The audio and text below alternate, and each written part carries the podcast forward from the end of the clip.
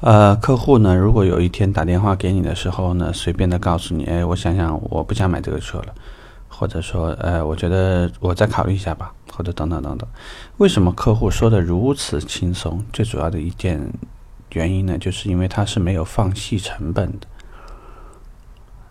那怎么叫放弃成本呢？我们应该经常有这种经历，对吧？就是你去超市买东西，明明可能我要买四十多块钱的东西，但是今天这个如果你买到八十八，那公这个超市呢可能会给你免掉十块钱，你会怎么做呢？你会掉头，然后呢去凑数。呃，这个不是一个人、两个人的举动，其实所有的人都是这样做的。这个印证的是一个心理暗示，这个心理暗示是我可以不占便宜，但是我不可以吃亏，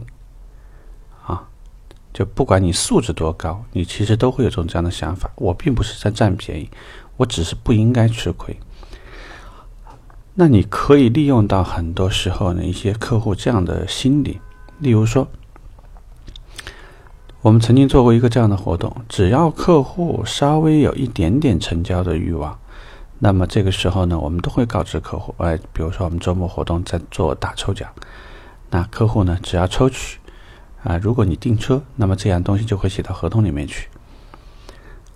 像现在的竞争已经非常激烈了，如果你没有一点点小心思在里面，其实是非常困难的。我想问很简单的问题，就是如果客户呢现在抽到一个一百块的东西，然后他想想不订车了，这一百块的东西也就不要了。但是偷到的东西如果是三千块呢？至少对他而言，价值三千块，客户的感知就不一样，因为他同时拥有了两个购买的理由：一方面是我买车，你看我运气很好，我额外抽了个东西，这个东西其实暗示的是一种好运气。而且从另外一种角度上说，客户也会觉得，既然我没有跟你要到两三千块的让利，但是这里有两三千块，也可以弥补我心理上的一些不爽。所以，如果说你把异业联盟啊，包括门店里面经常很多活动，想想明白，吃吃透，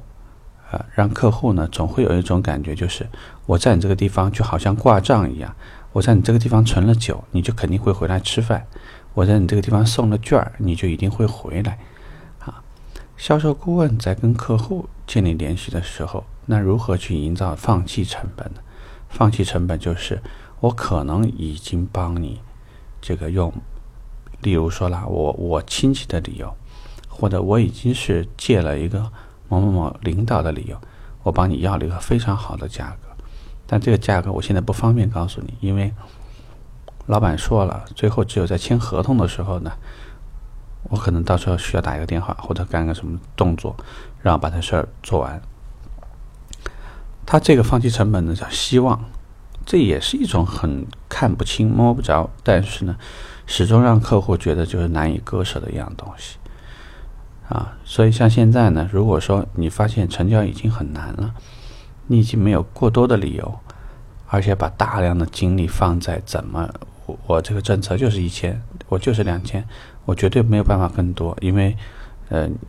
这个你没有来或者等等理由。那我们在前期做的一些栏目，类似于这个每天都是成交的好日子呀，怎么让客户有赢的感觉啊？其实这些所有的，呃，我们说的这些节目吧，